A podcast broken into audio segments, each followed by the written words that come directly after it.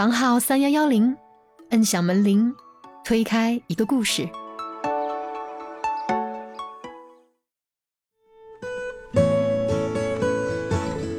Hello，小伙伴们，大家好，欢迎来到我们的播客房号三幺幺零，我是雪峰。在这期节目开始之前呢，想花一点点时间和大家聊一聊我们在上期节目中发起的看彩虹群。上期节目很荣幸被我们的芒果和 Coco 一起带着又上了一期首页。在节目中呢，由 Coco 提出的看彩虹群的想法，也收到了大家十分热情的反馈。截止目前为止，我们已经收到了来自上千位听友小伙伴发起的一百八十多个城市的建群申请。我们也成功建立了三十九个看彩虹群。说实话，这大大超出了凡凡和雪峰的想象。所以在节目发出的几天内，小助理的微信号都处于好友添加过于频繁的状态，导致很多小伙伴呢都没法及时的添加小助理。另外，因为添加的人数过多，由我来进行管理的小助理号也处于疯狂宕机中。但所幸。我们处理完了来自所有听友的申请，这里我代表凡凡和我本人感谢所有听友小伙伴的支持，也感谢芒果和 Coco 带着我们上了首页。当然，最要感谢的是 Coco 和他看彩虹群的小伙伴提供的想法。然后呢，我们来聊聊看彩虹群。其实一开始我们想的是为大家寻找一些同频的小伙伴。但当这件事真正发生的时候，我们发现了一些不一样。加过小助理的听友小伙伴应该都知道，我们其实除了听友群外，还为大家建立了北上广深和成都五个城市听友群，目的是想为大家建立一些本地的圈子。当时我就跟凡凡考虑到了，一些小一点的城市怎么办呢？一些听友人数少一些的城市怎么办呢？说实话，问题有了。但我们没什么答案，包括后来小宇宙给到我们的数据，好像我们的播客听友绝大多数都来自一些一二线的大城市，于是这件事就这么放下了。直到这次看彩虹群，我们发现其实我们真的有许许多多不同城市的听友小伙伴，在大家发出的建群申请中，有很多城市我都不知道属于哪个省份。我脑海中浮现的这个读音是否正确？很感谢这些勇敢发出建群申请的听友，是你们一次勇敢发出的倡议，让大家有缘在一个个的看彩虹群里相遇了。我印象很深的是，在梅州看彩虹群建立的时候，群里有位小伙伴吃惊的表示：“梅州竟然有群？确认一下是不是广东梅州啊？”我记得大家在讨论看彩虹群的时候，我给大家说了一句话。如果大家都觉得我的城市太小了，肯定没有群，那可能就真的没有了。所以在这里，我们再次向大家发出倡议：如果你也想找到一群同频的小伙伴，在本地建立一个私密的小圈子，分享包括彩虹在内的所有美好，就加入我们的看彩虹群吧。我们不敢保证每一个城市都能立马建立起来，但我们相信每一份勇敢。都能最终相遇。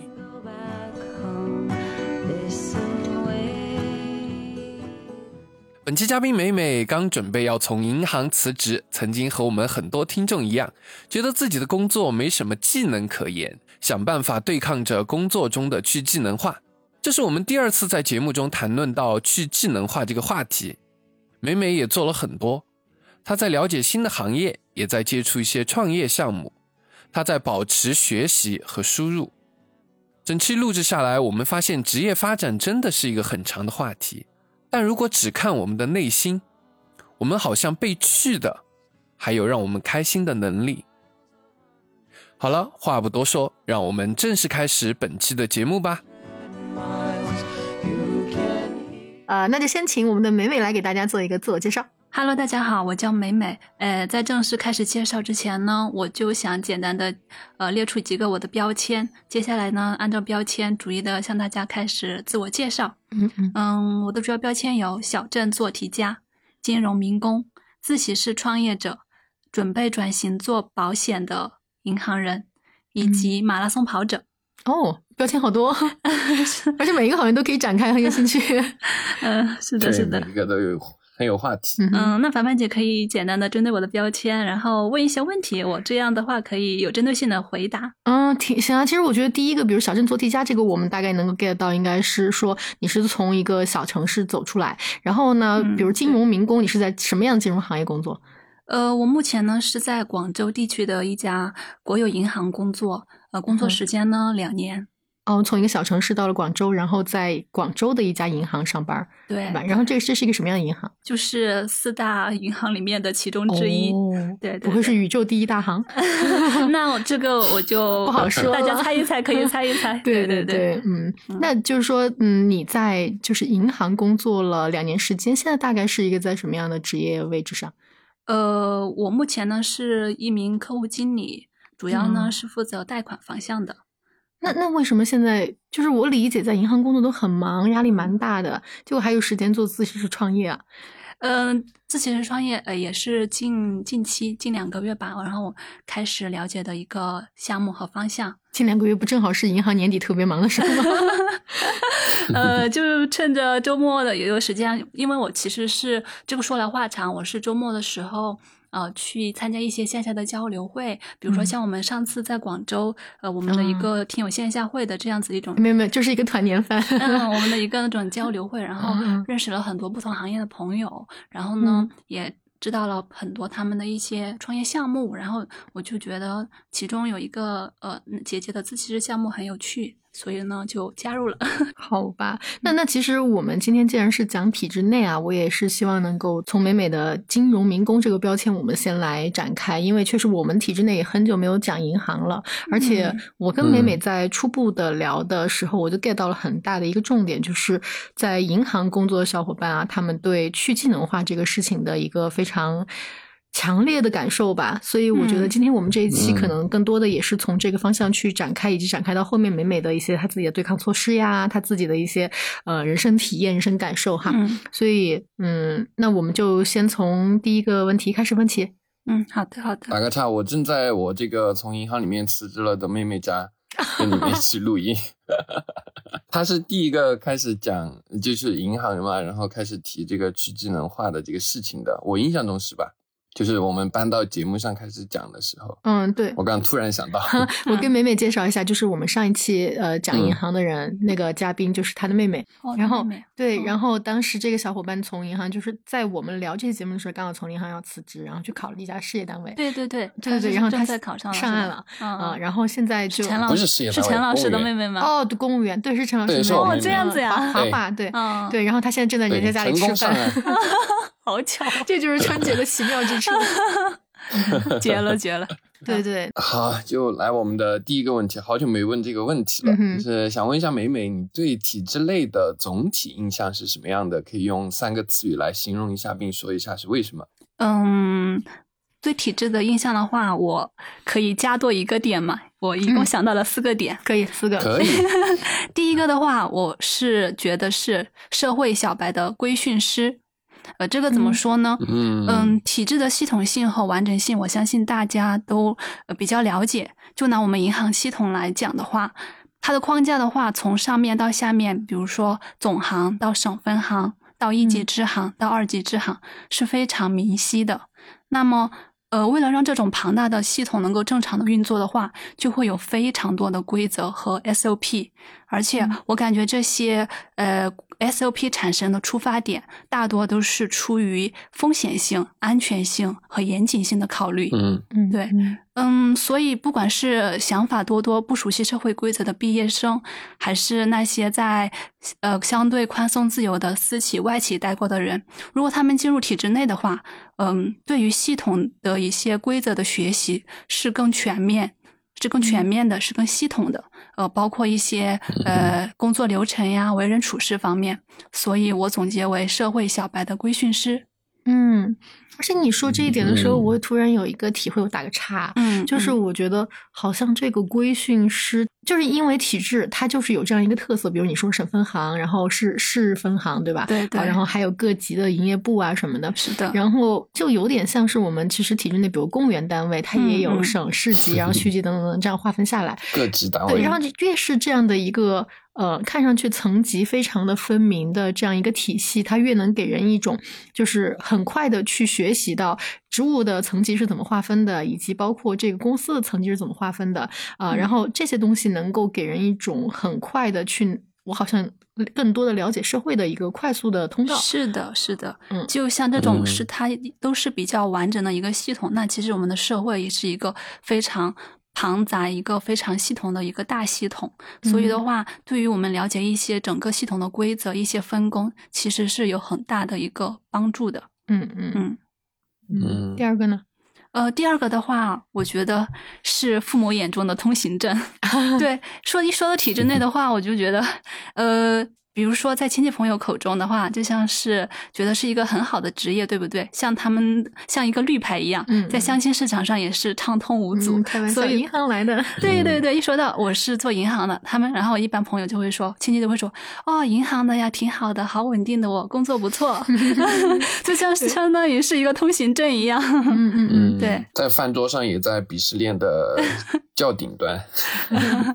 呃，特别最近过年，对对对，就呃，如果是在像团年回家过年这样团团年饭的上面说的话，呃，还是比较有底气的。就是说，就一提到在嗯银行工作，呃，大家还是觉得，嗯，这个小姑娘挺不错的。哎，但是他们不会问，哎，你储蓄任务完成了吗？这种话吗？呃，如果他们想帮忙的话，可以问。魔法打败魔法，我的意思是，如果他们就是比较。呃，拿我们四川话说牙尖一点哦，他就是啊喜欢来问一问，哎呦，银行有什么了不起的？会不会有什么储蓄任务老完不成啊？压力特别大。如果遇到这种话，你一般怎么呃，应对？我我一般其实没太遇到过，真的。他们嗯梅梅已经给答案了呀，她要问这个就说，哎呀，阿姨，那个正好任务没完成，也帮一点嘛，有没有买一下我们我们银行的理财呀，很稳哎，定的。对，我们刚好出了一款新兴养老保险，来来来看一下，魔法对 轰是的？是的，开始这是有一款很好的养老保险哦。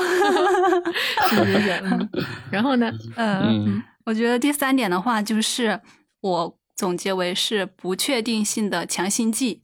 因为呃，其实现在呃，整个社会的一个不确定性很强，就是各种嗯风险呀，也就是呃，整个就业形势呀、市场也挺严峻的。那特别是前嗯三年、前几年我们一个疫情这样影响的话，其实很多人是会感到焦虑的，包括我们整体的一个市场的情绪都是比较低迷和焦虑的。嗯那在嗯求职市场上的话，有这么一份稳定的、相对稳定的哈银行工作，呃，也算是很多人觉得嗯比较比较安稳、比较有有有底的，心里面比较有底气的，就觉得像也是一个算不上金饭碗，算得上铁饭碗吧。嗯对对 对，嗯，明白。可能比不上公务员呀、事业编那些，就是呃行政体制内的银行，它的嗯体制的话，算是企业这么一个编制，不嗯属于真正的体制，它是泛体制的一个范围。但嗯要看你比什么吧，像比如嗯说我前段时间正好跟也是啊，上次跟那个陈老师妹妹一起录播客，那个小姐姐吃饭，那是我的、我的大学同学，嗯，然后我们一起吃饭的时候，那个人家一聊工资，我就嗯，对对对对对，你说的什么都是对的。哦，那一期我听过，我觉得嗯我我跟他相差挺大的。哦不我觉得他是食物链的顶端。工作十年多了嘛，嗯然后他在一个地方的积累也到了一定的程度。我我的理解是啊，嗯就是可能在银行工作的工资确实还是会比体制内要高一些的，当然也要看地方啊。嗯就是我记得上次聊完以后，也有一个来自。呃，我记得好像是东三省的吧，嗯一个小伙嗯伴留言说，他们那边银行的收入其实就不太不太高，反而还挺垫底的，就是特别是在你没有特别多的业绩的情况下，嗯，不知道是不是这样？确实，这个跟地区有关。像可能普遍的哈，广义上的像江浙沪、江浙一带，然后珠三角一带，成都其实这一块、川渝这一块也还挺 OK 的。对，哦主要这些经济好一点的地区的话，可能收入相对来说会高一些。哦，嗯对嗯嗯。嗯然后其实还有挺多影响因素的，跟你具体在哪一个银行，对，嗯国有行、嗯商业银行，然后呃城商行那种，还有你具体的银行、你的支行以及分行，对他们的嗯具体业绩都是挂钩的。还有你在银行从事的岗位，嗯你到底有多少的的，就是那个什么利润分红之类的东西？对的，对的，嗯嗯嗯，跟分行业绩好像相关蛮大的，因为最近我有一个朋友嘛，嗯他们开了个新行，然后刚过去，他是参与了他们新行的筹备的工作的。完了，他们今年发那个年终奖的时候就，因为他们分行刚成立嘛，在那个绩效排名里面，就是整个呃四川还是成都吧，就倒数第一，到手的奖金就特别少，约等于没有。他就说他之前从从他们行在成都最业绩最好的一个行调到了这个新行去，然后他的那个年终奖就是断崖式下跌。是的，是的，这个跟他所在行的业绩非常挂钩，它就相当于一个嗯大饼，就是省分行把业绩这样子划分给每一个支行。那其实它下面可能有很多个支行，支行这样子来排名，那肯定排到前面的分到的蛋糕就多一些，越到后面的呃支行呀，它的蛋糕就小一些。那这样支行的得到的绩效少，奖金少的话，那分到给下面的人又更少了。就是这样子一层一层这样子蛋糕分下来的，嗯所以的话，具体分到哪里的话，可能作为新人其实还还是挺讲究运气的，因为我们刚进去的话，刚进去的话也是不能自己选择，一般你分到哪个网点、哪个支行，哎，都是人力那边，我在我们银行哈是人力那边统一安排的。对嗯，嗯好吧，那下一个呢？最后一个点，我称之为中年危机的定心丸。其实呢，跟第三 个点有一点像，因为体质，我觉得，呃，其实很多像三十多岁、三十左左右的人，他们都很多人也在考体制，就好像，嗯，他们会担心一个所谓的中年危机，然后觉得可能嗯如果是在企业的话，他们会面对裁员，对吧？其实嗯裁员在体制以外的企业就是很常见的。那很多人为了避免这样一个中年危机，寻求一个三十五加后的一个稳定，然后就会，呃，嗯为考取一个体制而努力。嗯嗯。嗯嗯，我突然意识到，那个企业所谓的就是中年危机定到三十五岁，是不是因为公务员三十五岁之后就不让考了呀？那那倒不一定。我之前一直没有，之前一直没有把这个事情联系上。哎，不过确实啊，我们好像没有去查过，到底三十五岁这个东西它的来源到底是哪儿？就是我记得以前嗯在很多年前，就是、呃有一个人写过一篇文章，叫“三十五岁你就老了嘛”，就是他是在叙述很多人找工作到三十五嗯岁的时候就不会被限制。嗯然后我的第一印象是，哇，三十五岁好像找工作就有限制了。然后直到后来我才看到的三十五岁公务员考试的那个、呃，就是年龄界限也是这里。所以我我其实不太知道到底是谁最先提出来这个三十五岁的。说到这 就嗯真的挺好奇了。对对对，可以可以嗯溯源一下。嗯，有听的小伙伴要是知道的话，可以在评论区回复一下。对，可能是有一些联系的吧。所以每每两年前进银行，是因为最后的这几个你觉得不稳定的强心剂以及中年危机的定心丸吗？嗯，说到这，其实就有一点话长了。嗯其实呢，我最初进银行属于是误打误撞这样子。嗯，是当时怎么想的？哎，其实我当时呢是在考公务员，然后呢考公务员的同时呢，就嗯顺便报了一下银行。也在考。对对，我其实从小到大，我就感觉我一直是社会大流的典型追随者。就哦就毕业那会儿吧，呃，该考的都考了，就是考研、考公、考事业编。嗯嗯，对，考银行。对对，哎，就是一般像我在大学大三的时候那会儿嘛，就要考虑毕业后的一个去向了。但嗯当时我挺迷茫的，就是不知道自己要干嘛。那本身呢也挺内向，一想到要进入社会工作，我就觉得挺恐惧、挺害怕的。然后当时呢，周围的同学大家都在考研考公，嗯，当时我们年级它的一个考研考公率到达到了百分之九十，呃，于是呢，我也决定考研。嗯，可能是因为跨专业考的原因吧，就底子不太好，最后呢结果一般，只过了一个国家线，嗯那一条路走不通，所以当时就又准备了考公。嗯啊、当时呢是我是二一年毕业的嘛，嗯当时二一年的三月份，呃，我又报考了四川省的省考，最后呢也是笔试过了，但是面试没有过。然后二一年的六月份就是毕业了嘛，当时我就选择回家，呃，就是全职的准备一个考公。那半年的话，大大小小参加了挺多公考的，包括事业编的。最终呢，就是要么笔试过了，面试没过，嗯要么就是笔试都没过。其实当时二一年的话，嗯疫情还是挺严重的，嗯很多那些公考事、业编考试，他们呃都会因为疫情，然后呃延期，有时候会等得很焦虑，你不知道你什么时候才能考上一个试，所以呢，当时心里挺没底的。然后嗯当时呢，家里人推了一些国企、央企的一些链接给我，让我也同时报考一下，就是说多个选择嘛。所以当时我记得当时银行招考的话是九十月份开始的，所以就同时报考了一下银行。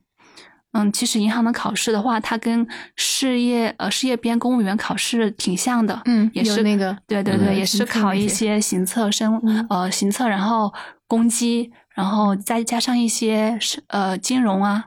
呃以及还有英语。但嗯是我当时考试还准备了挺久的嘛，所以对这些对我来说是比较容易的。嗯嗯，当时呢就过了，就最后呢也是呃公考也没有一个好的结果，嗯，最后呢只收到一个银行的 offer，所以就呃理所应当的进了银行。嗯，那其实我记得很多哦小伙伴在呃我们节目当中说的时候，可能嗯。大家都是呃疯狂的去投各种的可能投的简历，当然就嗯。包括考公啊什么的，嗯。然后最后收到什么就去什么，这个可能也是你刚才说的，你是大刘的疯狂追随者，就是因为很多人在找工作的时候也是选择先上岸再就业，嗯再择业，所以那就没有说太多的有。嗯，考虑过我想做什么，或者说这个适不适合我这种东西在里面。是的，是的，当时嗯毕业的话，也嗯、怎么说呢？对于自我的一个认知是很少的。我不知道我擅长什么，我喜欢什么，我能干什么。嗯嗯所以的话，就是觉得，嗯，感觉社会大家都说，呃，考公比较呃安稳嘛，比较好，所以就跟着也一起考公了。嗯，对这个是一个特别普遍的现象，我觉得。对，嗯对，当年大家都很多人都这样。对的对的，嗯对，这个是很大大部分二十多岁的年轻人刚毕业都会面临的问题吧。嗯，是的，嗯，除了我这种下定决心不考公的，你少来，你还不是在街道办实习过？那个是你知道吧？就是呃上一期你一个人录的时候，我提的那个就是就是不能对抗，对抗是没有结果的，要徐徐图怀柔，政策。对对对，陈老师还是一个比较有 就是策略的人。，对对对 我花了四个月的时间实习，然后也确认了我自己的想法，然后也让我父母安心嘛，就是不然的话，可能就陷入了不让我去找工作，或者非要逼我回老家这样的这种双输的博弈中。可以，你这是一个无成本的试错。其实，其实的话，我当时呃嗯毕业实习那会儿，我还真是有去我们县那边的一个也是体制内的一个单位实习。其实当时还是挺喜欢那种工作状态的，啊就就相对来说比较，就是大家同事都挺好的。嗯，因。为感觉可能是要相长久相处的那种，就是嗯。工作化的一个同事，就是比较好嘛，会分享很多。嗯嗯。生活上的一些小关心、嗯。小细节。然后的话，工作节奏的话也是比较舒适的，所以当时就对考公的这么一个方向，觉得还是比较适合自己的，挺好的，还不错对，还不错。嗯嗯你去的是什么部门呀？嗯，我去的是规划局，哦，对，因为我本身专业哦是学的城乡规划，是属于建筑类下面的一个二级学科。嗯，明白明白。对对，嗯，所以在一个县的规划局，当时其实你的工作可能就会比较，嗯、符合自己专业，然后呢，人际关系也处的比较好，大家觉得小妹妹挺可爱的嗯。哈，然后再哎聊的也比较开，嗯。就是环境它很大程度上打消了我对一个进社会工作的这么一个畏惧感。哦，恐惧对对嗯。对，我就觉得哎，其实工作也挺好的，就是人际关系也没有我想象中这么难嗯。相处，然后嗯。工作呢也没有这么呃，就是这么高深莫测，我做不好嗯的那种状态。哦，对对对对对哎那这个还嗯挺好的。那那嗯跟你后来在银行的工作比起来呢？嗯，真的要比的话，我还是挺还是挺怀念那段在实习的 日子实习的日子。对对对，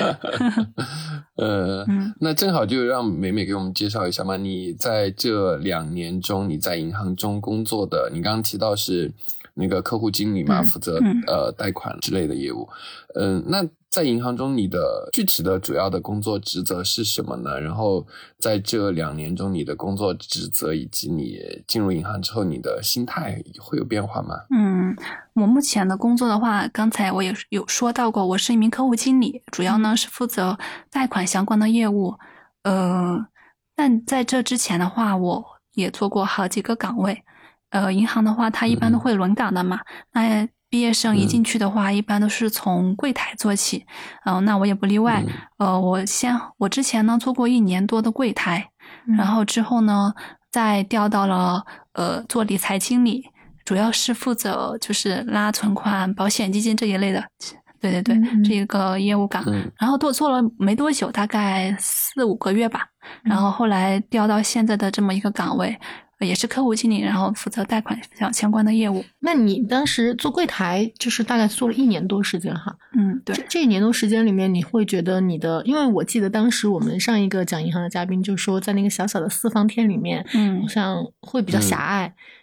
然后他觉得他的成长不太多，以及包括嗯，他后来他自己去申请做这种营销岗，然后嗯他在营销岗里面，好像他突然觉得他的哎眼睛敞亮了，他好像能够打开一个新世界了。然后不知道你有没有这样的一个变化呢？呃，说实话，我是有的。嗯嗯，其实刚进银行的时候，我跟同事们、我们小伙伴聊天，如果是前台的业务岗的话，对吧？就是柜台这种岗位，嗯它是属于非营销岗。那像客户经理这种是属于营销岗。那其实我们平常聊天的时候，我都会毫无惧怕的说，我说营销岗狗都不做。就是我我不喜欢去，我我我之前是不喜欢去做营销的，对对对，嗯我就想着做做非营销的这种也挺好的。嗯但确实做久了的话，你就感觉，嗯，在柜台的话，它主要是你对那个呃银行系统的一个操作，你熟悉它，然后一些业务的基本规则你熟悉它，那就可以做了。然后每天的工作的话，就是没有任何的创新性，就是你要按照每一步按照规章流程一个规则做业务，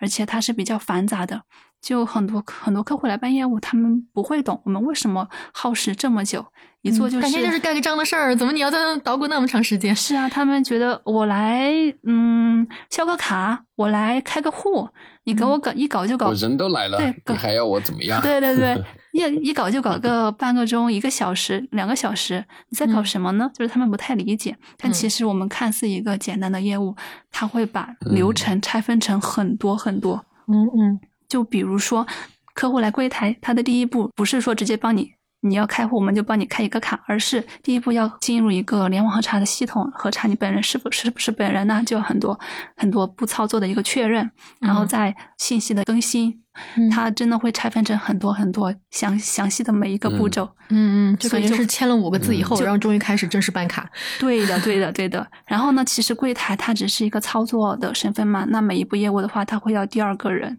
来授权的。嗯呃，就后面那个站着对盯着屏幕对的，对的。有些时候是后面就是现场授权，那就是当时站在旁边的人；有时候是系统上嗯远处的，就是集售中心的人来授权，那就啊那就要等别人来处理。对，嗯嗯，很多业务就是要这样一笔啊笔等着在。嗯然后他别人处理嗯好了的话，你才能进行下一步。所嗯以整体来说的话，就会很耗时。虽然业务很简单，但嗯是流程是很多的。比较枯燥。嗯，对。然后，嗯嗯，我就觉得待久了的话，确实对于一个思维的创新性和视野的开拓是非常有局限的。当然，我也不是说它不嗯好哈，确实我有一些同批的小伙伴，他们就确实喜欢做这样的工作，他们嗯觉得他们可能喜欢这种条理嗯清晰的工作内容。他们觉得适合自己，然后就觉得还挺好的，也没有什么压力，对，嗯没有什么心理压力。他只嗯是说我我可以把嗯这些按照流程做好，那我就已经挺满足了。嗯这个还是要看性格。嗯，你是什么性格？哎，其实我是 I 人，我我是 INFP。对、嗯我，我可能就是看起来是那种内向的，但是我其实我内心有很多很多想法，嗯就是有很多创新的点子。对对对，所以我不喜嗯欢这种看起来很繁杂的一些呃束缚。嗯。嗯嗯，我就觉得比较不适合自己。爱人都是内心比较丰富，是的，是的，嗯，不就就可能我们在界定一个岗位适不适合一个人的时候，不能简单的用爱人还是艺人来确嗯定对对对。他适不适合这样的一个岗位。有有可能他虽然很 E，他就是特别喜欢去外向的去沟通，但是也许他做银行的这个岗位，他也能做得很好，因为他觉得他就是每天在那儿嗯。跟比如说客户聊聊天儿，哎，大爷来了，大爷您今天吃了吗？我觉得可能他都会觉得比较开心。对对对，对，开个玩笑啊，这个可能嗯。需要就是很多有很多自己的就是界定吧。对，有很多嗯其他的一个嗯考量和，就是要你做了过后，你才有一个真切的体验。嗯，你嗯觉得、嗯你觉得开心，那就是适合自己的；你觉得嗯不开心，那就可能嗯不太适合这样子。嗯嗯嗯，那这是柜台方面的，对，其实我还感觉美美其实蛮厉害的呀，因为我认识的好多从银行嗯离开的，呃也肯定不是全部嘛，但是有很大一部分都是在，因为好像进去都要做柜台吧，都是在柜台期间，然后受不了这个刚刚我们提到的什么枯燥啊，就这种。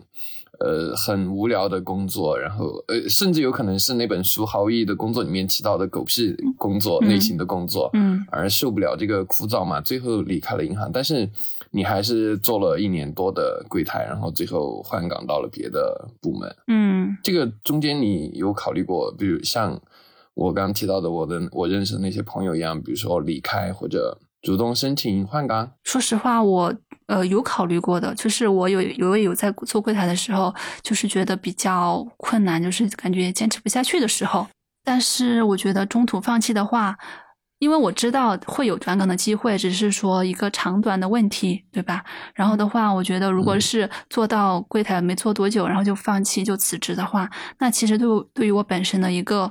如果你辞职后你出去再再找其他的职业，一个竞争力是相对很弱的。我就当时想的是，即便是我辞职，我也要呃积累到更多的一个经验和能力过后，就比如说我转岗过后，有更多的对银行方面的一个了解过后，呃，我再辞职。其次呢，就是其实我当时进银行，我了解过它有这么一个流程的，就是要先做柜员，所以我是有一定的心理准备的。嗯然后呢，当时我也是嗯抱着一个说，我想来学习银行这么一个系统，这么一个规则，然后我来的。那我只学到了柜台的一些业务，那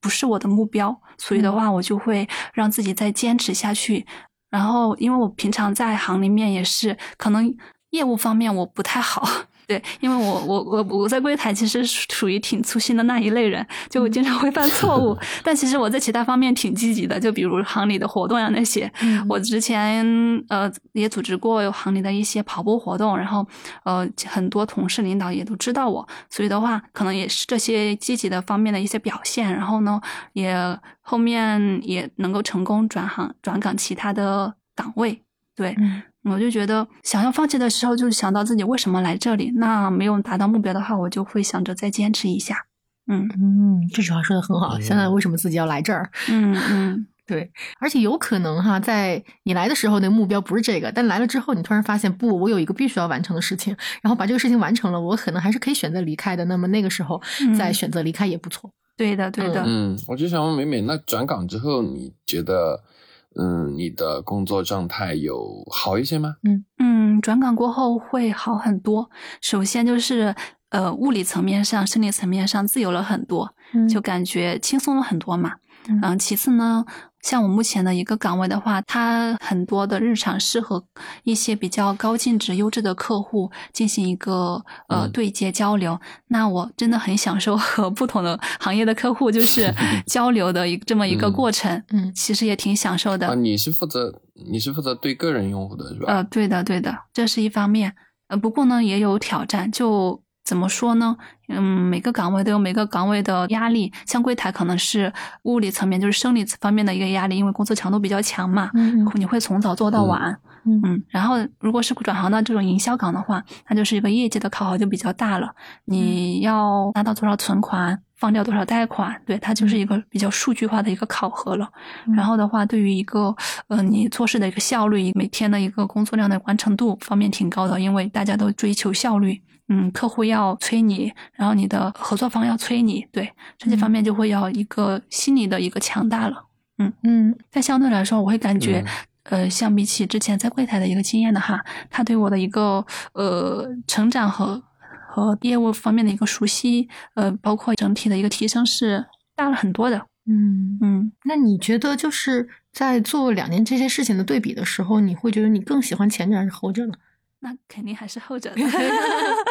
明白嗯，对对对所以这就打脸了嘛。因为当时进行的时候嗯还说不想做营销岗，但其实我觉得 营销岗呃确实还挺好的。嗯，除了他的一个业绩考核嗯确实会比较大，嗯它对一个人的我们一个能工作能力的提升还是蛮大的。嗯嗯嗯，嗯。那为什么会想离开呢？我觉得，呃，其实这追溯到我当时进银行的一个呃心理状态吧。就、嗯其实进银行是我从来没有想到过的。嗯然后呢，当时上网的时候也搜过银行相方面相关的一个工作情况，大多数都是 吐槽比较多。嗯然后呢，嗯，我就想着要不试一试，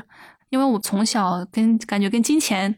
很远很遥远，然后我就想着我要学习，还是来学习一下银行这方面关于金钱的一些东西，然后在离钱最近的地方，嗯或许也有嗯很多的收获。所以呢，在两年的一个这么一个历练过后呢，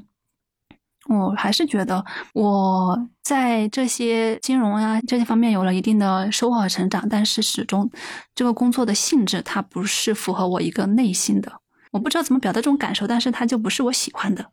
内心你想喜欢的追求的是什么？我本身我是一个非常喜欢表达创新的一个人，然后我喜欢嗯创作，喜欢分享，我喜嗯欢一个相对来说自由的一个状态。比如说我在做什么的时候会比较开心，我在写东西的时候会比较开心，我在跑在步比赛的时候比较开心。，对对，我在 用英语交流的时候比较开心，我在和人交流的时候比较开心。嗯那这些，我觉得这种状态的话，是我在银行无法实现的，甚至它会让我越来越失去这方面的能力。嗯嗯。所以你觉得失去能力是在失去你其实希望的可以在让你开心的这些事情方面的能力？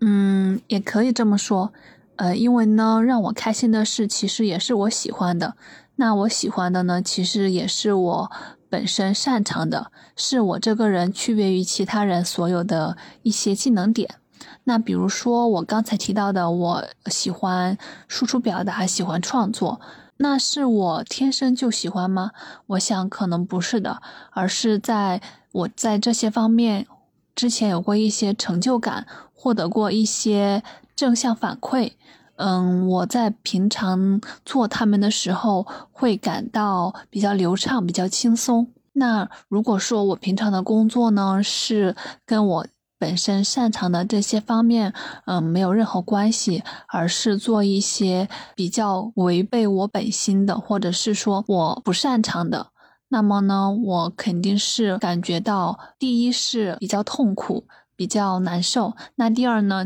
也没有发挥到自己的一个呃能力特长。那我本身有的技能呢，也会逐渐的削弱掉，或者是逐渐的没有。我觉得银行让我失去的能力的话，呃，一方面是技能方面的一些，比如说嗯在银行，其实它的规则是很明晰的。你在这里做工作的话，你你就是只要学好这些规则，在它的一个规则里面做好事，符合一些相关的安全性的一些操作流程，那就可以了。它教会的是你要学会遵守规则，然后嗯没有创新性的去做事。那其实就会很大程度上的让我失去创新性，失去一个自主向外输出的一个能力。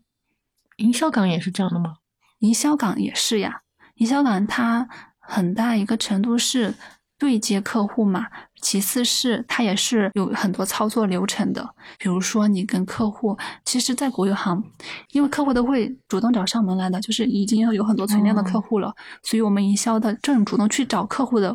我所说我所说的营销不是主动去找客户的这种营销，哦就是主要是对接客户的这么一个方面。对，嗯然后呢，那你嗯，比如说跟客户做了交易，签约过后还有很多材料，那其实也要上系统，然后做交易的。那这些它也是按规章办按规章事的办事的，对对。嗯只是说它嗯，在归元的基础上多了一个比较自由的和客户交流，就是对接的一个过程。但其实它的一个形式的流程还是跟在柜员系统柜做柜员的时候差不多的，只是系统不一样而已。而且银行的话，它对一个风险的把控是非常严的。每做一个东西，你觉得可以了，然后你交给领导，领导就会问你。你这个就这样就可以做了吗？你这个客户安全达标了吗？就是风险性可靠吗？然后你你就会这样又又去反复斟酌，然后就比较内耗嘛。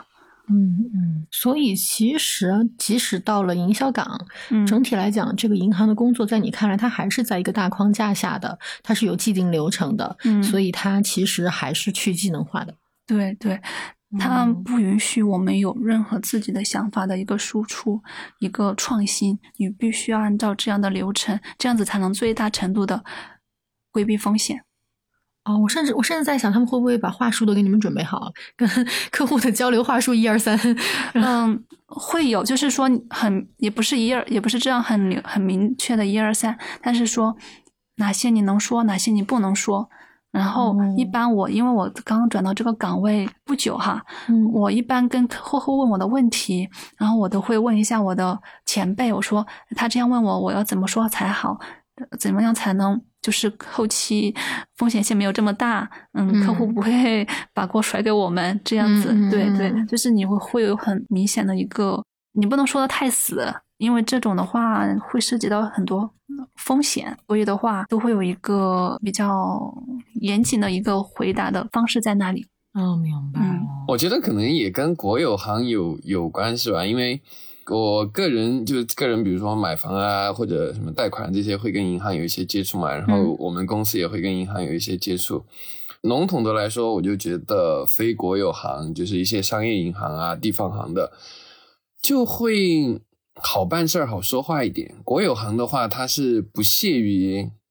就是一定要你这个客户的，你知道吧？就你主动找过去，他还不一定理你的那种。他们就是很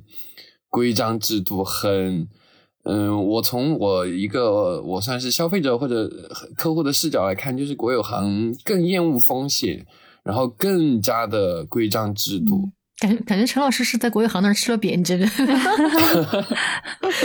我不是国有行的优质客户，因为嗯嗯嗯，明白明白，嗯，我曾经是，现在也不是了。然后我我我我我觉得我很赞同陈老师这句话，是因为呃，我那个朋友嘛，就是咱们前面那个聊的那个乔乔，然后他现在不是因为他其实就是属于地方小银行，嗯然后他在这个里面，嗯其实我能够听到很多他关于他冲锋陷阵的一些东西，嗯就是他拿下客户，那个真的是嗯需要他去冲锋陷阵的事儿。然后我觉得可能比起你的所谓的那种。规章制度的框条来说，可能它的框条会小一点。嗯嗯，嗯我能够感受到。我之前听嗯过那一期，呃，怎么说呢？就在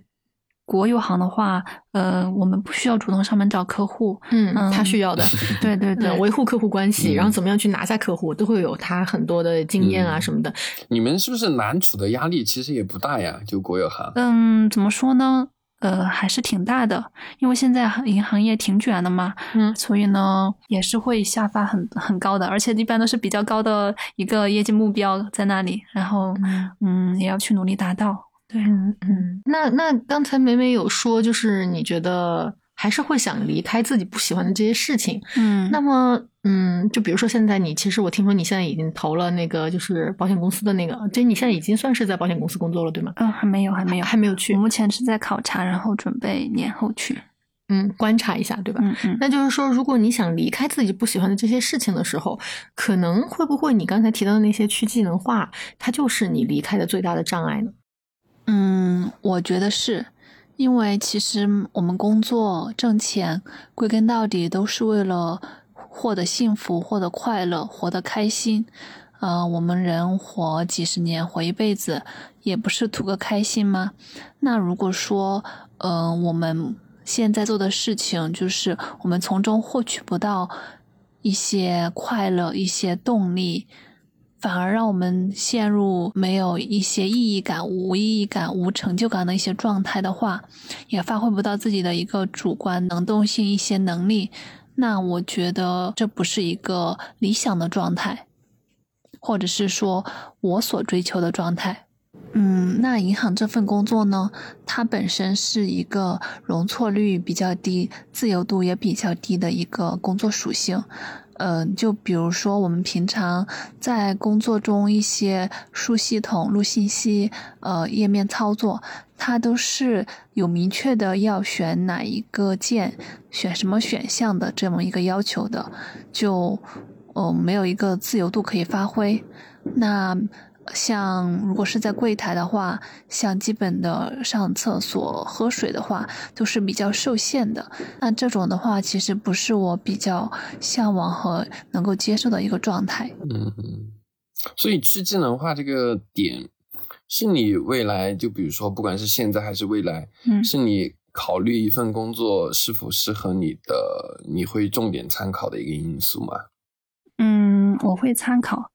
因为还有就是，我觉得未来的话，其实是一个超级个体的时代。那其实，在嗯像银行那种大企业，我们主要是背靠这么一个品牌效应。就客户来找你做存款、做贷款，他不是因为看中你这个人、欣赏你这个人，他只是因为你是某某银行，你是一个国有行，你是一个大品牌，我来的。那其实这个是任何人都可以来来做的，不不只是你。所以的话，我是想说，我目前在考察的这个保险行业呢，可能它的前期的一个沉淀期会相对来说长一点。但如果说后期客户来找你办理业务、找你买保险的话，那他肯定是因为基于对你这个人的信任，他认可你的某一方面，你你的一个价值观、你的一个能力、你的一个服务，他才来找你的，而不是说你是在哪里工作，我来找你的。对，他是因为相信你这个人，认可你这个人的某一方面才来找你的。那未来的话，我觉得不管是做什么工作，超级个体它都是一个发展趋势。所以的话，我是想说，想摆脱这种依靠大平台的一个一个状况，然后发展自己的一个能力，然后来寻找自己的一空间。嗯，那想问一下美美，你怎么评价就是你在银行工作中的去智能化的现象呢？嗯，我觉得，嗯，其实可能每一个工作就是做久了都会感觉有一种去技能化的现象。嗯、嗯我觉得这样不是说银行工作就是只有银行工作去技能化，或者说银行工作不好哈，那只是说对于我来说，它是去我的一些技能。对，嗯因为我是基于我本身的一个嗯兴趣点、能力擅长的一个方向出发来说这个话题的。嗯就相对于我而言，比比如说在银行哈，像每天做嗯柜台的那种就是业务操作，对吧？就是每天按照规定就是做好每一笔业务，那就可以了。但是这样对于我来说的话，我发挥不到我的一个主观能动性去创造一些工作上的内容。比如说去输出一篇文章，比如说去表达一个想法，比如说去链接一些人群，做一些分享，就是用一些发挥自己的能力主动输出的东西。对于我来说是去技能化的。本来我在这方面有特长，或者是我有兴趣，但是我没有发挥到这些，那么久了的话，我越来越就会呃不擅长，就会。失去这些能力，失去这些兴趣，而只做着对于我来说不太那么喜欢、感兴趣的一一些工作，所以对于我来说，这是去技能化。对，但是对于本身就感兴趣银行的这些工作，嗯、嗯像比如我那个同同学，他他是的这个很喜欢去冲锋陷阵的拉拉客户。嗯我觉得对于这样的小伙伴来说，他可能就是觉得这个就是他的技能化，对吧？就对的，是这么一对的个过程。。所以我觉得这是一个基于自身的一个考量来定义的一个词语，嗯就是嗯首先我们要认识自己。认识自己是想成为什么样的人，喜欢做什么样的事，我有什么样的技能，那我做的工作有没有发挥到我的这么一个特长，有没有让我觉得我有输出，我有价值感？如果没有的话，那就很容易感觉到，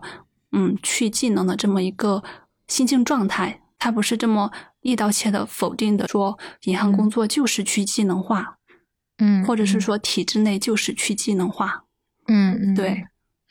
哇，其实我本来对去技能化这个词哈，我昨天就是也去搜索了很多关于这方面的一些呃小故事啊、资料啊什么的那种啊，然后我当时就自己浅浅的对这件事有一个自己的一个界定，嗯。但是我我我先说一下我的界定是什么哈，但是我确实觉得美美在这件事情上对这件事情的界定的总结会比我的要好得多，就是嗯。嗯，我当时的界定其实是这样的，就是我觉得在我们长期的单一去从事了某一件事情之后，呃，无法获得这件工作本身以外的。的就是这种技能收获，尤其是如果我需要换一个非当前行业的工作以后呢，无法给到自己有其他帮助。但是怎么讲呢？就是这些工作，它可能比如说像我们之前很多人说啊，那银行柜员他就是去技能的，然后比如说一个什么图书管理员，他也是去技能的，甚至啊、有的小伙伴说，在我们重复性的那种政务中心，他做窗口工作或者是一些执法工作，像这样的东西，他们就会认为它是一个去技能的。但是我觉得美美的这一个就是点非常好。其实去技能这件事儿，它不仅仅是说在于一个工作它能否呃给到你自己更多工作能力以外的帮助，它可能更多的是看你自己对这个东西你自己的技能，你你希望你发展技能是什么。是，然后，如果这个东西它已经是你呃，就是给不了你希望发展的那些技能，那么它对你的这些东西就是去技能化的。是的，是的，嗯，对对对，我我觉得这个比较完比较完整。嗯嗯嗯就是你有没有主动的去输出，创造一些价值？其实我们每个人都有自己擅长的领域，就是都有特长的。其实我们来到这个这个世界的话，其实嗯，理想的状态就是要发挥自己的特长，为世界带来一点价值。那如果没有的话，其实我们会感到嗯有那么一点点不适，或者是说虚无的，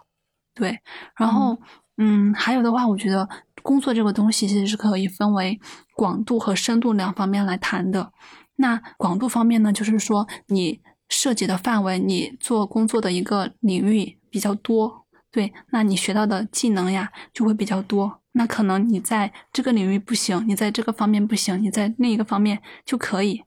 那这样的话，你的技能也是你的一个内核，你的一个基本盘是比较稳的。那还有一个方面就是你做的一个深度方面，就是即便是可能你是一直在做一同一个行业一份工作，呃，比较长的一个时间，那如果说你在这个领域里面你做的程度比较深入，对你研究的点比较多，比较在呃，比如说同行他。他没有的，你有你有做到，你有学习到，那其实也是一个不错的一个点的。也不算去技能，即有时候是你做一个工作做的比较久，但是你做的比较深入，那也不算去技能。嗯，而且这么说来的话，应该说，其实每一项工作最后都是去技能的，因为你要把嗯这个东西做深做细，那么你的其他的技能就是会被去技能。是的，然后你你只有这这一项技能，那么它一定一定是往这个方向发展的嗯嗯，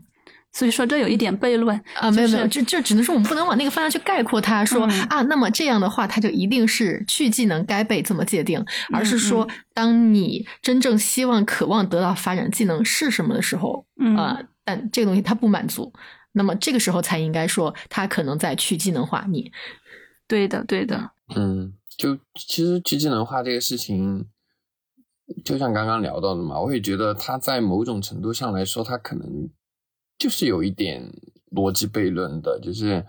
就像前面说到的，社会分工越来越细，然后每个人可能都是可替代的。当然，我们作为个体来说，肯定要去去构建自己的不可替代性嘛。就像前面美美提到的那个概念叫超级个体，嗯这个可能是就是构建自己的不可替代性的一个很核心的一个点。但是换一个角度，如果从组织、从单位、从公司、从企业主他们的角度来看，他可能就是希望每一个员工他都是可替代的。我我现在脑海中就是那个画面，就是呃，卓别林的有一个喜剧，就是他在那个工厂流水线上嗯拧紧螺丝螺丝，然后就不停的是那两个动作，那个可能就是一种，那个可能都不叫去智能化了吧，那个叫对人的异化，就是它变成了两个机械手，就不停的拧螺丝，那个可能是，嗯、很去智能化、很异化的。但是现在坐在格子间里面，不管你是在银行、在体制内从事行政工作，还是业务岗，还是别的企业，还是一些我们看起来就很明显，它好像是去智能化的工作，还是其他的啊、看起来好像高级一点的工作，我觉得可能都有不不同程度的去智能化，或者说对人的异化。我反而是觉得说，去智能化这个事情不是工作赋予你的，而是说你在一个可能是去技能化的岗位或者呃工作上，你需要怎么去扩充你的呃深度和广度？我觉得这个是很重要的。就比如说，我们也有一些例子嘛，就是说某的车工，就是在那个工厂工厂那种生产流水线上，车工或者钳工。那个岗位也有能够评上，比如说什么省级的什么什么，比如说四川省工匠，甚至是什么大国工匠，他也是在一件事情上做的足够深。他如果看起来是一个重重复工作，但你在这一个维度上做的足够深，我觉得你完全可以摆脱所谓的去技能化。然后你像你作为一个个体，你去不停的做尝试，不管是副业还是。像美美一样去接触一些创业的项目，还是像我跟凡凡一样有很多斜杠，呃，什么民宿房东呀，什么播客主呀，呃，未来可能还有别的。我觉得这些是真正的去可以对抗的方式，而不是寄托于我换一个工作就可以完全摆脱吧。这是我的看法。嗯，对的，对的，就是说，嗯，去技能化是社会分工这么一个大环境下，呃。普遍存在的，我们不可避免的对不可避免的。我们不是说要通过换工作这么一个方式去对冲去解决这个问题，这是不可避免的，而是说我们要尽可能的多挖掘自己的可能性，然后让自己的一个技能更多。这样的话是比较能够有竞争力的。这样子，就是陈老师刚才举那个例子，我其实真的正好就认识一个，就是呃，有一次我参加一个活动，就有一个小伙伴，他就是认识一个大国工匠。呃，他他那叫天府工匠，就是咱们成都那个好像成成都电视台有一档节目就叫天府工匠，然后他是在讲成都很多个不同的呃，就是比如说厂子里啊，或者是他们有一些各种呃，反正我不太记得他具体各行各业都有。然后呢，呃，他就会讲很多小伙伴他们是怎么做的。然后那一次呢，正好我跟他是。在一个活动上，然后坐前后排，然后当时我就看他那个视频，就是讲这个小伙伴，他虽然一直是做的好像是一个电焊工吧那样的一个岗位，然后照理说，如果我我不知道啊，因为我的家里有这种长辈在曾经他们在工厂里就是做什么电工、焊工、车工这一类的，然后在那个年代，其实他们好像就是说我只要把这个工作做好就已经呃怎么怎么样了。但实际上我认识到这个小伙伴的时候，他是因为他自己跟就是他的小伙伴一起做了一个什么。我记得好像跟电镀有关，一个电镀的一个创新。然后这一项技术是当时在国内是缺失的，只能从德国进口。好，所以在他的跟团队的小伙伴的这种合作之下，他们甚至好像每一年为我们国家的某一个大厂啊，是就是不是那种大厂，真的是大工厂，然后好像一年要省下几百万上千万的一个 就是这种进口技术费用。所以呃，在我我我看到的就是这些东西，应该就算是呃像陈老师刚才说的这种工匠性质的一个非常深度的研磨。然后，然后出的成果大概就是呃拓深度的这一个板块。对的，对的。嗯，对。我记得我们上一次在节目里面聊去智能化的时候嘛，我忘我印印象中我是举了这个例子，就是那段时间我就很容易在抖音上刷到那种返乡，就是去乡下或者山里面，就是自己修房子，然后自己种地，自己做自己需要的任何东西。嗯。哦，那我觉得如果按马克思的描述，那。这个就不是异化，因为你做的所有工作是你的，你发自内心想做的是你的生活必须的，而不是为了在别人既定好的规则下去赚取报酬来换取生活所需物品。那比如说种菜、什么木工，这些都是在那个语境下的，不是去技能化的，不是把人异化的工作。嗯，但我又反过来想，那。会不会有一个木匠，他觉得自己的工作是去智能化的呢？那会不会有一个，就刚刚凡凡举例的什么焊电焊工，呃，这些工作这些技能，他觉得是去智能化的？但是这个他在换一个环境，比如说你在为自己做一个什么小工艺品，或者做补一下家具、修一下家里面的什么东西的时候，啊，这个这个技能或者这个工作好像又不去智能化了，所以我就觉得。看你喜不喜欢，是不是你要的那个技能？对的，对的。所以其实，对对，重点不是它具体是什么，而是看你怎么看和你怎么在这个维度上去做了。嗯嗯。但是呃，确实有很多小伙伴他们在说，体制内就是会有更多去技能化的岗位。然后呢，就是虽然我们现在也看到了更多的人，他可能如果你真的是想做一个木匠的人，但你不像你当上了一个焊工，你当然会觉得你在做技，就是做一个去技能化的工作。但是可能哈，我们必须要为了生存。然后我们也可能是为了像比如说银行的柜员，他如果要去后后面更高级的工作，他必须又先有前面的工作做铺垫，嗯那我们就必须要去面对很多这样去技能化的工作。而且你想，大学生现在出来择业，他可能更多的就是比如说一个呃。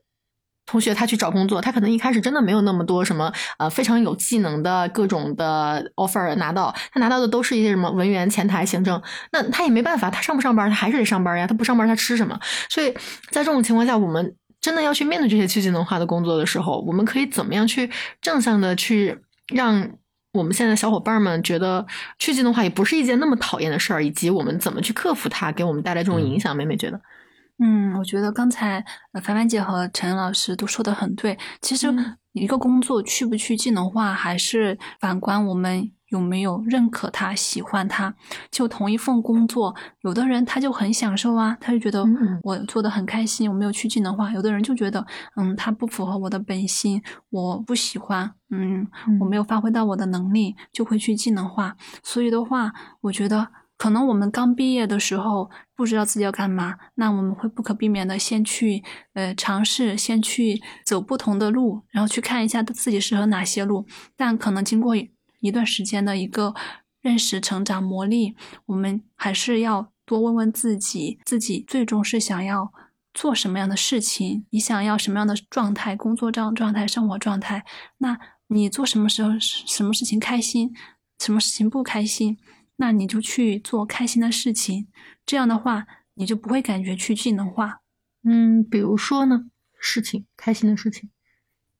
比如说，哎，其实像我的哈，我在平常工作我是不太受，就是平常我的一个生活我是不太受拘束的，就是我不太喜欢，比如说周末的时间去。呃，跟同事啊，跟行里面的一些人去玩。我平我平常一到周末，我很喜欢去 结交行、嗯行外的一些不同的圈层和朋友，拓展社交圈。对对对，嗯我会根据我一个兴趣出发，比如说我喜欢跑步，喜欢爬山，我就会呃去参加很多组局，然后认识很多人。然后呢，我也会喜欢像听播客，那我就会通过播客这么一种渠道去线下认识、链接到很多的人。比如来参加广州的团年饭，是的，是的，超级开心。然后那一天我也聊得很开心，就觉得嗯对那天团年饭我们聊到十点钟，人家商家来催催了几次，打烊了，打烊了，快走吧。对的，对的，被赶走的。嗯 嗯，然后你就是你通过这样一段，这样不断的就是呃丰富自己其他的领域，相当于也是说没有放弃自己的一个兴趣和擅长的地方吧，对吧？嗯你在做本职工作，但是同时你有在呃拓展你其他的一些方面。那当它积累到一定的程度的时候，嗯你就觉得诶。你可以不受这一方面的限制了，你可以不受一个工作的限制，你有你有一些技能的提升，对，这样子的话也是有利于我们一个自我发展的一个点。嗯嗯都不是工作吧？我觉得是拓宽自己生活的维度。嗯嗯，不要把自己局限到工作，仅仅局限到工作里面去。嗯，就是说，可能你现在从事这项工作，确定的话会给你带来一些负面情绪。现在美美提供的第一个这个嗯方案，其实就是让你怎么样在工作之外，把这个负面情绪给从其他的渠道抒发出去，以及包括能够收获更多工作以外的能量。嗯，是的，是的。嗯，那美美美应该还做了一些其他的事儿吧？比如说你现在不是做副业吗？嗯，对我现在的话是在做一个自习室的创业项目啊，先八卦一下，银行允许做副业吗？因为我还没有还没有，哦，我还没有正正式式开始做，对对我只是在前期的一个啊学习阶段。嗯，嗯，也筹备嗯阶段。对对对，嗯，所以其实现在就是正在拓宽自己的学习，然后同时又能够呃给自己增加这种就是不管是时间上的充裕性，还是你自己内心的这种充实度，都会有更多的提高，对吧？嗯，是的。嗯其实这也嗯嗯比较能够衔接得上嘛，因为我目前也是打算哎年后离职，那差不多在我离职过后，我就可以正式开展了。嗯，嗯对对，这银行还是不允许做副业的，是吧？不允许的，不允许的。嗯嗯，嗯，那那对，其其实我我我是这样的哈，就是正好也是之前收集到的一些在网上各种小伙伴们对去技能化的一些自己总结的一些条条吧，然后我就可以给大家来念一下。因为说实话，我自己对去技能化这件事情，我是一开始比较负面，以及我是有过自己的一些反抗，就是我也会在单位上做很多这种类似于跟你一样办跑步比赛的事儿。嗯但呃，怎么说呢？它在我看来，可以短时间的去让我觉得，哦，我的技能还是在保持，但是它并不能够真正让我感觉到特别时间吧。你会，你会，你还是会觉得有很多时间是浪费掉的，嗯或者有很多时间是在做自己不喜欢的事情的。嗯对，所以我一开始是没有说很好的去运用到这些去技能化的方法，所以我就没有把把我自己的那些曾经的事儿拿来说啊，我就给大家念一下我自己收收集到的一些去技能化的呃一些其他小伙伴总结的方法。第一个呢，就是说，即使哈你现在存在，你现在在一个去技能化的岗位。但是也始终要保持一个行业的洞察力、学习能力。就比方说，这个是我们之前有一期节目当中啊，就是那个梦梦和七七他们俩来聊的时候，他们有提到过，其实虽然他们在一家公司待的时间很短，但是他们始终是在保持他们的行业洞察力。哎，我觉得这点就其实挺不容易的。就是说，我们到一个公司的时候，很多小伙伴如果他只是选择，哎，我在这里进行一个比较舒适的工作和学习的话，那我可能只需要做好我的这个岗位的本质就行了。但实际上，如果要保持一个行业洞察力，那么你可能就是需要多去跟公司的其他，你要利用公司的这个平台，多去跟公司的其他部门、其他的层面，在你的一些业务上多去交流，然后你就能知道更多的关于这个行业的事情。就是比如说，如果你只是负责跑领导的签字报销，但是这个时候你你也是可以多学多问，就是你会拿着一个合同，那么你这个合同你不仅要是去盖章，你要去读懂那个合同，然后在签字之前前后去对比，比如说这次合同跟比如说上一次付款的那个合同它的区别是什么，然后你既这边既知道了财务的工作原理，同时你也知道了领导他为什么不签字或者要签字的一个原因，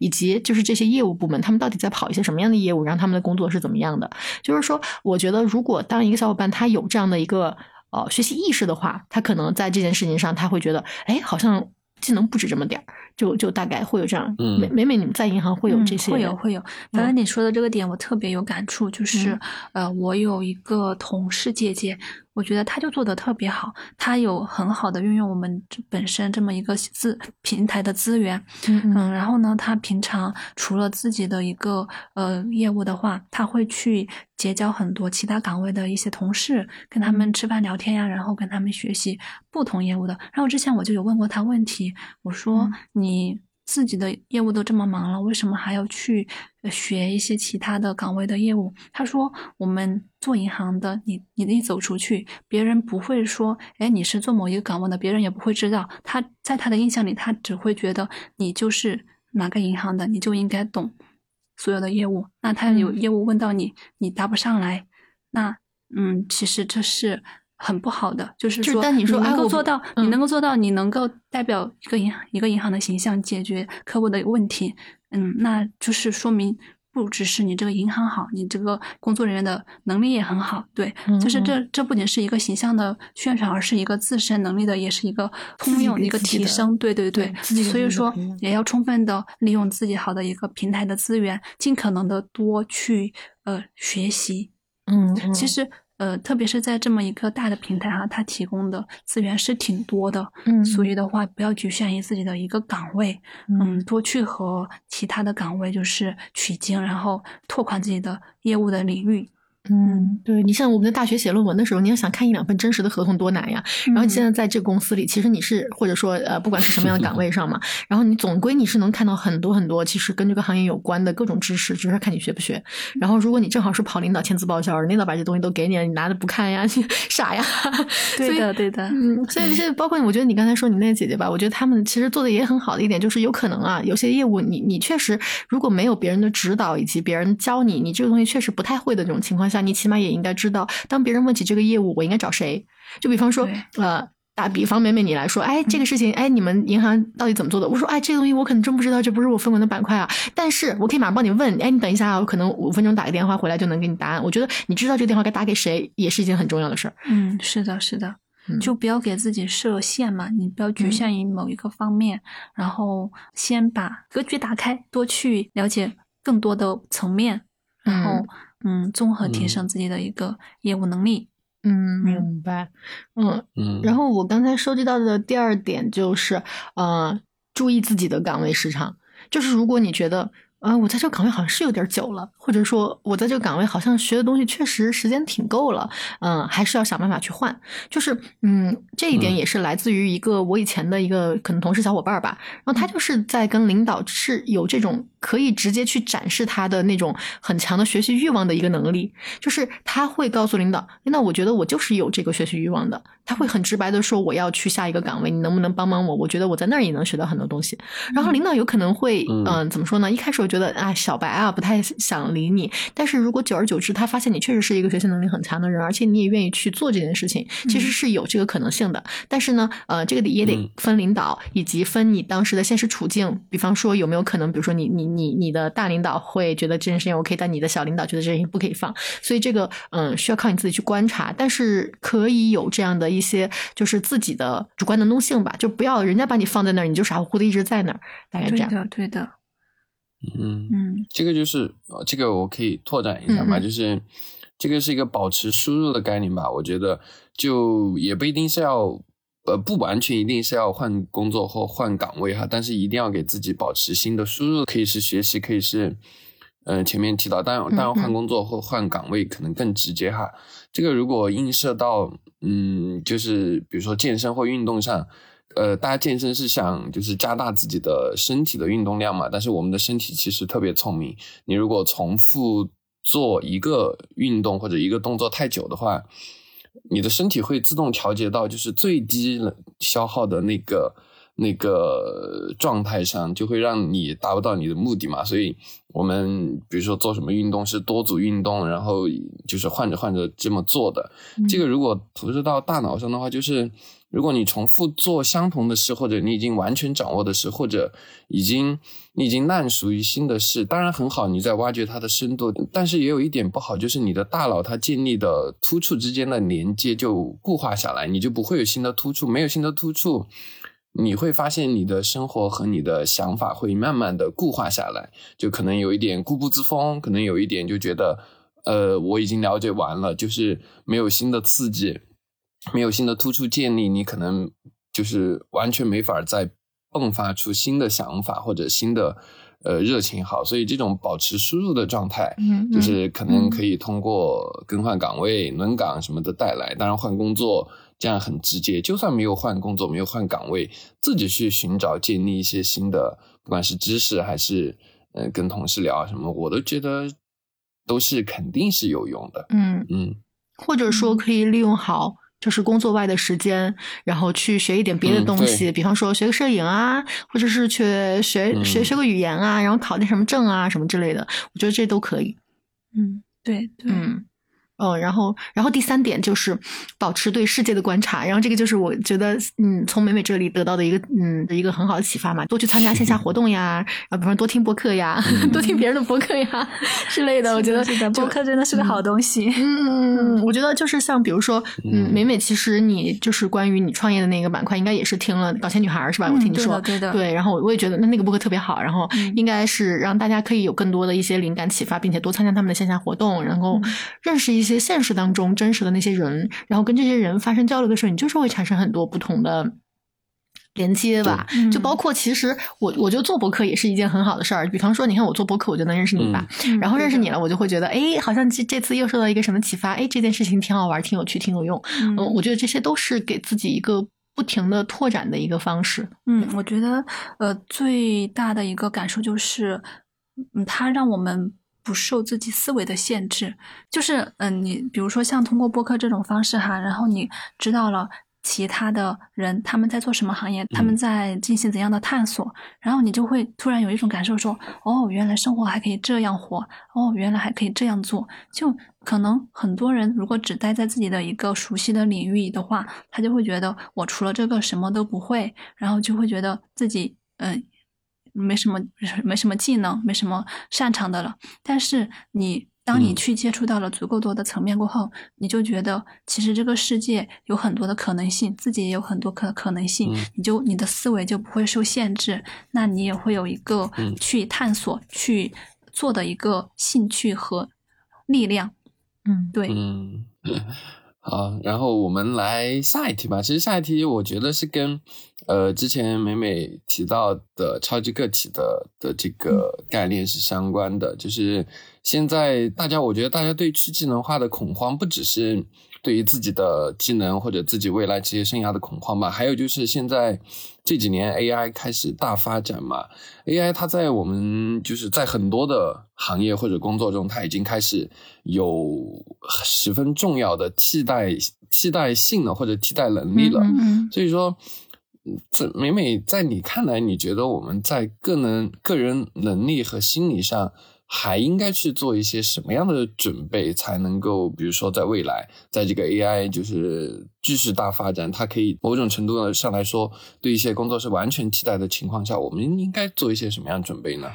嗯，我觉得这分为两个方面，就是心理上和行动上。呃，心理上的话，心理上的话，其实我们应该感到高兴，因为呃，它的一个新事物的出现，可以给我们带来很多的便利性，可以很 很多方面的混乱就是阶对级。对对，所以不应该抵触。然后，嗯，就比如说哈，我前段时间就是年终总结，就是领导让我写一个年终总结，我当时手写手写了半天，然后交给领导，他说 GPT 了一下你这写的太少了，他说 回去再写一下吧，写个几百字。然后我说，哎，不想写了呀。然后我就回去突然想到，哎，用 Chat GPT 一下沟，通一下。对对 对，然后就用了一下 Chat GPT，嗯、呃，两三分钟，然后一个完美的年终总结就交给了领导，嗯，然后当时心里就很开心，就觉得其实 AI 这种东西它，如果我们好好的利用的话，它真的能在我们的工作生活中帮助到我们很多。嗯，嗯嗯，然后行动上的话，就是说我们应该要去学习怎么样使用它们喽。就就就比如说，呃，大家有空的话都可以去学一下 Chat GPT 怎么用，就是真的挺好用的。还有就是，嗯嗯，我们就是做不了 AI 的探索者、发明者，但至少也要学会做一个使用者，对吧？嗯嗯嗯嗯嗯嗯，就乐观的来讲，我觉得技术的发展本身，嗯，讲一个很直观的，就是十七、十八世纪，呃，开始有纺织机，纺织机出现的时候，纺织工人们大罢工，然后去打砸工厂里面的纺织机。现在看来很可笑，但是现在大家对于 AI 是否能有这么开放的态度去拥抱它呢？我觉得这个就是一个可能需要自己问自己的问题，就是拥抱它，我觉得是。嗯，解决这个焦虑最好的一个办法之一，嗯，而不是抵触。嗯我不不，嗯我就想说，我觉得拥抱它可能就是我们必须要经历的一件事儿。那么在这个时候，我们应该有一些嗯什么样的啊、呃从心理和个人能力上的提升去看待这些事情？它可以让我们从就是比如说，我们本来是在讨论我们现在的去技能化，但实际上这个去技能化在 AI 面前不值一提，就是有可能这个 AI 能给我们带来的那些技能恐慌就更多了。那比如说现在，我觉得我做财务还算是一个技能，它能够在体制内可以让我觉得，哎，它是一个还呃怎么说呢？比如说，如果不在体制内啊，你起码能够在其他方面能够很好的去找到工作的一件事儿。但实际上，嗯，当 AI 出现，我我我知道我我交接的时候，我辞职交接的时候，我的下一位小伙伴是不需要懂财务原理的，直接可以做，因为直接是点击生成，然后账务就出来了。然后对所以在这样的事情上，其实呃，你你说这个技能恐慌，我觉得可能比呃那个叫什么，就是我们现在担心的这个区技能化，它会更胜一点。但是嗯。怎么说呢？我觉得不管是我们谈到的技能恐慌，还是我们谈到的这个呃，就是去技能化的问题，它其实都是需要我们个人做一些呃更多的准备的。就比方说，我们真的是需要去学习一些不断让自己能够继继续进步的一些新技能吧。就是这些东西，虽然我我我确实可能你说让我现在这个呃状态去学习一个编程，我觉得它可能真的真的不适合我。大学编程挂了两次。然后，然后，然后，呃，但是我觉得起码我们应该保持一些我可以学习的，并且我觉得它还是会实施刻刻对我和这个社会会有用的一些技能，那么是可以继续去保持学习的，以及呃，当变化来临的时候，不要去畏畏惧它，就是有变化，那么我们适应，不要去害怕，不要去觉得啊，我我怎么办？我可能快死掉了，然后就把自己陷入到一种抑郁状状态当中。不是，我就只举个例子嘛，然后。还有就是，我觉得刚才美美一直提到的，她觉得她自己很重视，呃，怎么样才能够有创造性的去生活嘛？其实我也觉得，就是这点很重要，就是呃，我们在自己的这种工作当中，呃，保持这种创造性。其实无论是在什么行业，在哪一个岗位上，如果你一旦是有这种创造性在保持，那么你就一定不会被 GPT 取代，因为它一定一定是一个，嗯。怎么说呢？他他只能去你给他喂鱼料，他才能够继续往下走。那你都不给他喂，那这些鱼料都是自己我们自己有的，我们自己才能生成的东西。那这个东西它永远都不可能超过你。所以，嗯，就是总的来讲，就我我觉得哈，就是比较通用的，就是有这么几个方面。然后另外就是关于在我们体制内的小伙伴，其实还有一点就是我们以前就是也是好像跟梦梦、琪琪他们那期讨论到的，就是关于嗯，体制内其实有一项非常重要的技能，就是情商以及包括你的为人处事。其实这些东西都不是我。虽然在体制内培养，但有可能会运用到整个我的生活，以及我有可能以后换工作或者什么样的一个氛氛围当中。因为有可能你去到的一个新环境，你以为他真的就不用端茶倒水了吗？不是这样的。所以我觉得 在现在的这个这个所谓的技能恐慌环境下，其实有很多人能做的事情。那么你你该提升、该学习的东西，其实我觉得是可以有所嗯继续学习的一个动力的吧。嗯，大概这样。我觉得凡凡老师说的很对，其实 AI 和我们一样，我们都是语料库。嗯，我 AI 的话，我们输给它一定的语料，然后它在大数据里面综合输出，形成我们想要的东西。嗯嗯，然后区别呢是 AI 的作品，它是广义上面没有错的，它只能说是没有错，但是它也没有个性，有情感。嗯嗯，那么这也是他们，它无法代替我们人类个体的。我们其实每一个人也是一个语料库嘛。从小的环境向我们输出的价值观呀、文化知识呀、我们的经历啊，组成了现在的我们。但是与 AI 不同的是，我们有自己的一个情感、一个经历、一个独有的一个体验、一个认知。所以的话，嗯，如果想要，呃，更好的一个丰富我们这个语料库的话，我们也要向我们自己这个语料库输入足够多的东西，足够多的语料，那么我们才能有更。丰富更多的一个输出，而这个输出也是不可替代的，它是我们每每个个体独有的。对，嗯嗯，对，所以我想说的就是，像像美美，你一直。在我我感觉你在做的一些事情，其实就是一直在给你自己的那个语料库里输入，然后不断的在做一些你觉得，嗯，虽然它有可能不是说是我们现在能够给到自己语料当中最前沿、最创新的那种东西，但是它实在它是在不断的丰富你的一个过程。就比方说，其实你创业这件事儿啊，因为其实前面刚才有浅浅的聊到一下嘛，但其实我蛮想请美美给我们展开一下的，就是关于你现在自己，呃，就是做的这个创业的准备啊，然后以及你接下来可能要做的这些事情，你可以给大家介绍。绍一下嗯，我目前做的这个创业的是自习室嘛，嗯，然后呢，它是一个线下无人自习室。那其实呢，我也是加入，哎，其实大家有没有听搞钱女孩？其中有一期。楠姐的她的一个分享就是，她就是这个自习室的创始人。嗯，那我也是，对对对，我是其实也是很偶然，我是通过搞钱女孩的线下活动，然后参加楠姐的组局，然后了解到这么一个项目的。嗯，当时呢了解过后呢，我也有去线下去她的自习室体验。我觉得这是一个很大的市场啊，因为当我也是作为有这么一个需求的人，就当以前嘛也考公考研，对，真的。我打个岔，就是好像这个市场它现在其实应该是在三四线城市还是一个比较大的市场，是这个意思。嗯，是的，是的。现在一线的话是相对比较饱和的，那三四线，特别是小县城的话，它是有比较大的一个空间的。那之前呢，我也回自己的小县城，就是体验过。我记得有一次去图书馆，就图书馆也跟大城市的比起来，也真的。挺差，就是相差挺远的。然后呢，当时想去学习读书，就感觉也没有其他空间可以去了。所以的话，也是有比较大的一个空间去做的这么一个自习室的一个项目。嗯，然后呢，我目前就是属于南极的一个自习室的团队嘛。嗯，是相当于我们陪伴式的一个开店。他会给我们一个全程一个开店的知识的一个培训，当然这个培训过后，我们就后续去呃自己去探店，自己去选址。其实开自习室的最重要的一个点就是选址，你要选一个呃有需求的一个地址，然后你的成本要尽可能的低，这样的话你你的一个利润才能够高嘛。然后你要考虑它的一个空间，就是安排多少座位，然后入座率那些有多少。嗯，还有怎么样营销，这样子都是一些后续的过程。我目前的话还处于学习前期的一个怎么样开店以及怎么样选址的一个阶段。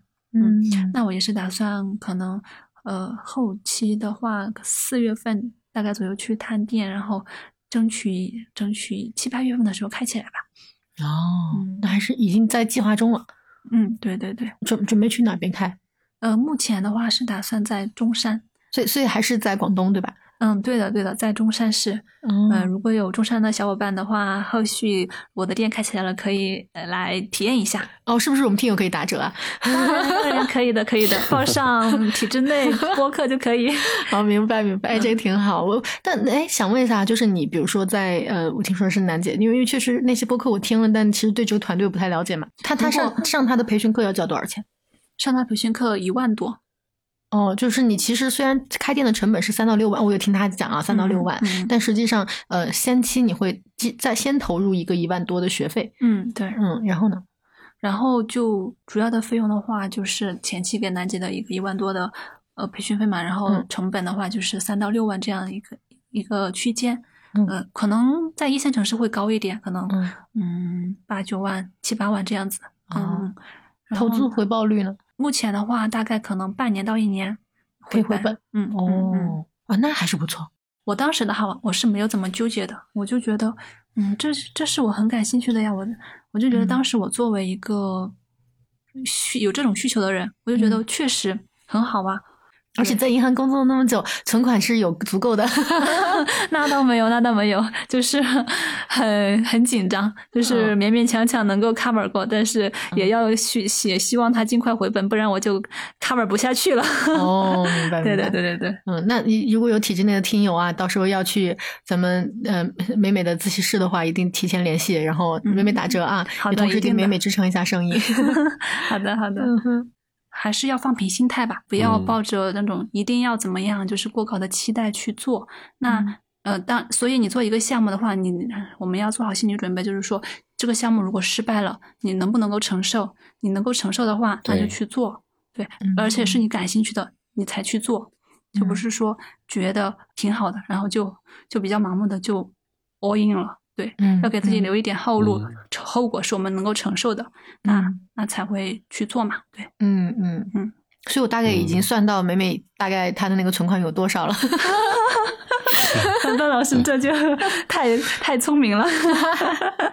嗯，好吧，好吧，那呃，我们就来问一下，我们节目有个传统，就是我们会每一期呢都要问呃一下上一个嘉宾给你留下的问题。然后我们上一期嘉宾呢是一个正在三支一扶的啊，不是已经结束了他的三支一扶生活的一个女生啊。然后呢，她给你留下的问题是，但是我觉得可能对你现在来问也比较适合啊，就是如果你的婚恋观或者择偶标准和你的父母不一样的话，你会怎么去处理？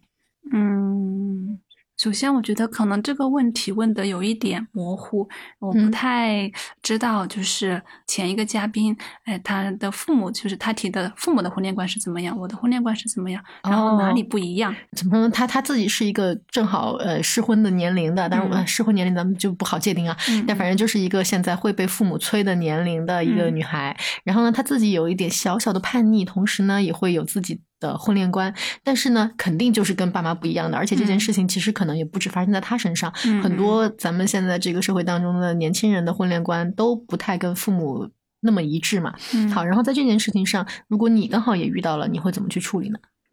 嗯，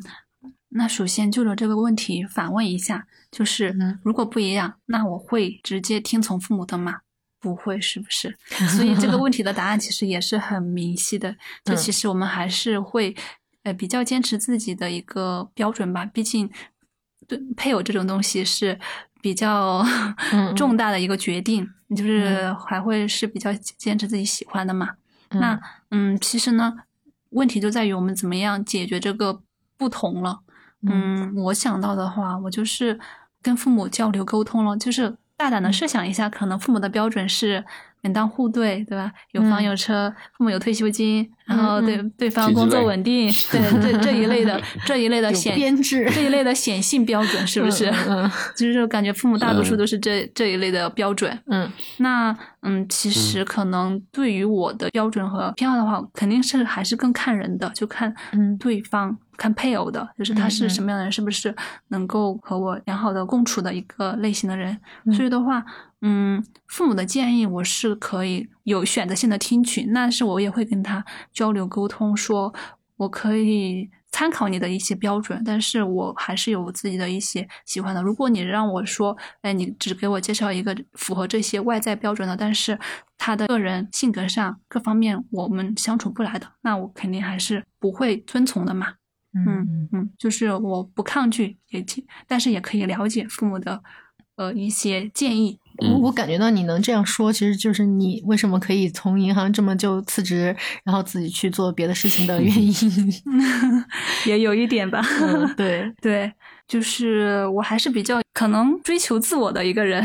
嗯对，就是外在的、嗯外在的一些建议啊，我会听，但是我会也去表达自己的想法。对，因为肯定父母也是出于我们好的一个角度，他最终还是嗯会尊重我们的。嗯，明白。嗯，好吧，那就有嗯请美美来给我们的下一期嘉宾留下一道问题。嗯，好的，那我想一下。嗯，我的问题是，就是对于现在很流行的轨道和旷野，我想问一下下位嘉宾是怎么看的？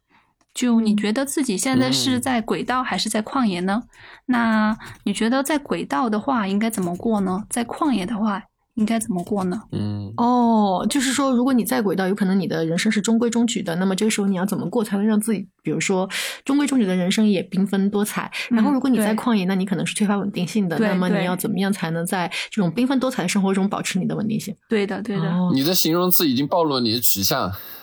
啊你说轨道的时候说的是中规中矩，说旷野的时候说的是怎么在五彩斑斓的生活中，呃，怎么哎怎么说的来着？哦，所以我的意图太明显了，是吧？对你已经暴露了你对这个问题的取向那个取向，你的价值取向。啊，对对对，没没事嘛，反正那就当我回答了这道题就行了。然后、我们拿这个问问下期嘉宾，可以。嗯，嗯就是说，在轨道的话，可能它是中规中矩，然后相对来说自由没有这么多。但是在旷野的话，它会更自由，但是旷野也会像一嗯条疯狗，就是不确对定性嘛它的不确定性更强，也就是你嗯很可能会拿捏不好。对，那怎么样在这两种嗯状态下，就是都能够过得相对精彩一些呢？嗯，嗯，所以美美是觉得自己即将要进入旷野了吗？嗯，我是更追求自由这么一种状态的，所以的话，嗯但其实美美她也不算是进入旷野，她就算是她创业，也只是永远都是副业。就美美嗯自己是有她自己主业的要求，就是她现在已经就是投的那家还在考虑的那个保险的那个公司。对对，这嗯其实关于创业，我这里也有一嗯个很、呃一个想分享的点，就是说你要看项目咯，就是嗯很多项目，你看是作为副业还是主业。像我这个自习室的话，它其实是作为一个副业的一个选择，它不嗯适合主业来 all in。嗯嗯，它也不需要你花费这么嗯多的精力和时间投入，所以的话，嗯在这之外的话，你有嗯很多其他的时间去做其他的事情，嗯，去嗯做去做一个主嗯业。其实这个自习室它的收益的话，它是还是有有一个上限的，嗯嗯嗯，嗯所以的话是没有那么高对对对，嗯没有那么高，就是一个小小的副业吧，然后这样增加一下额外的收入，这样子。嗯，而且就算是亏，我还有主业支撑着，嗯所以我其实不太怕。其实美美现在就是在给大家 demo 一个我到底在旷野当中或者在那个轨道上应该怎么样去把生活过得丰富多彩。是的，是的，我就是、嗯就是说要留给自己留后路嘛，对，不要嗯 all in，嗯嗯嗯嗯 OK，明白。好，这道题我们来问一问下期嘉宾。好，嗯，好吧，嗯那今天就感谢美美来参加我们的录制。呃，今天确实我觉得也讨论的还是比较多，就是关于我们去技能化的这件事儿。也我个我本身也自己也很有收获，通过这么一番讨论。哎，其实有很多我们的嘉宾就是说来节目，他可以做一次自己的一个就是复盘梳理，对对嗯，所以也欢迎各位小伙伴来报名参加。但是现在排期有点多啊，嗯不好意思。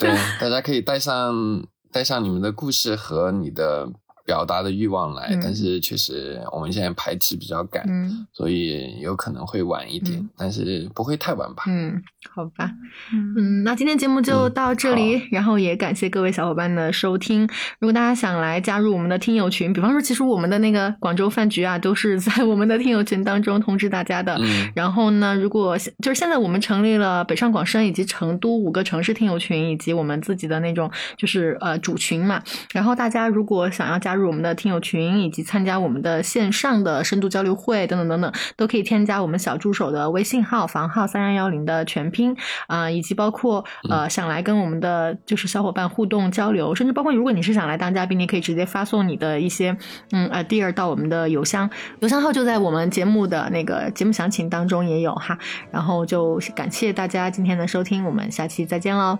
嗯，大家大家拜拜拜。拜拜。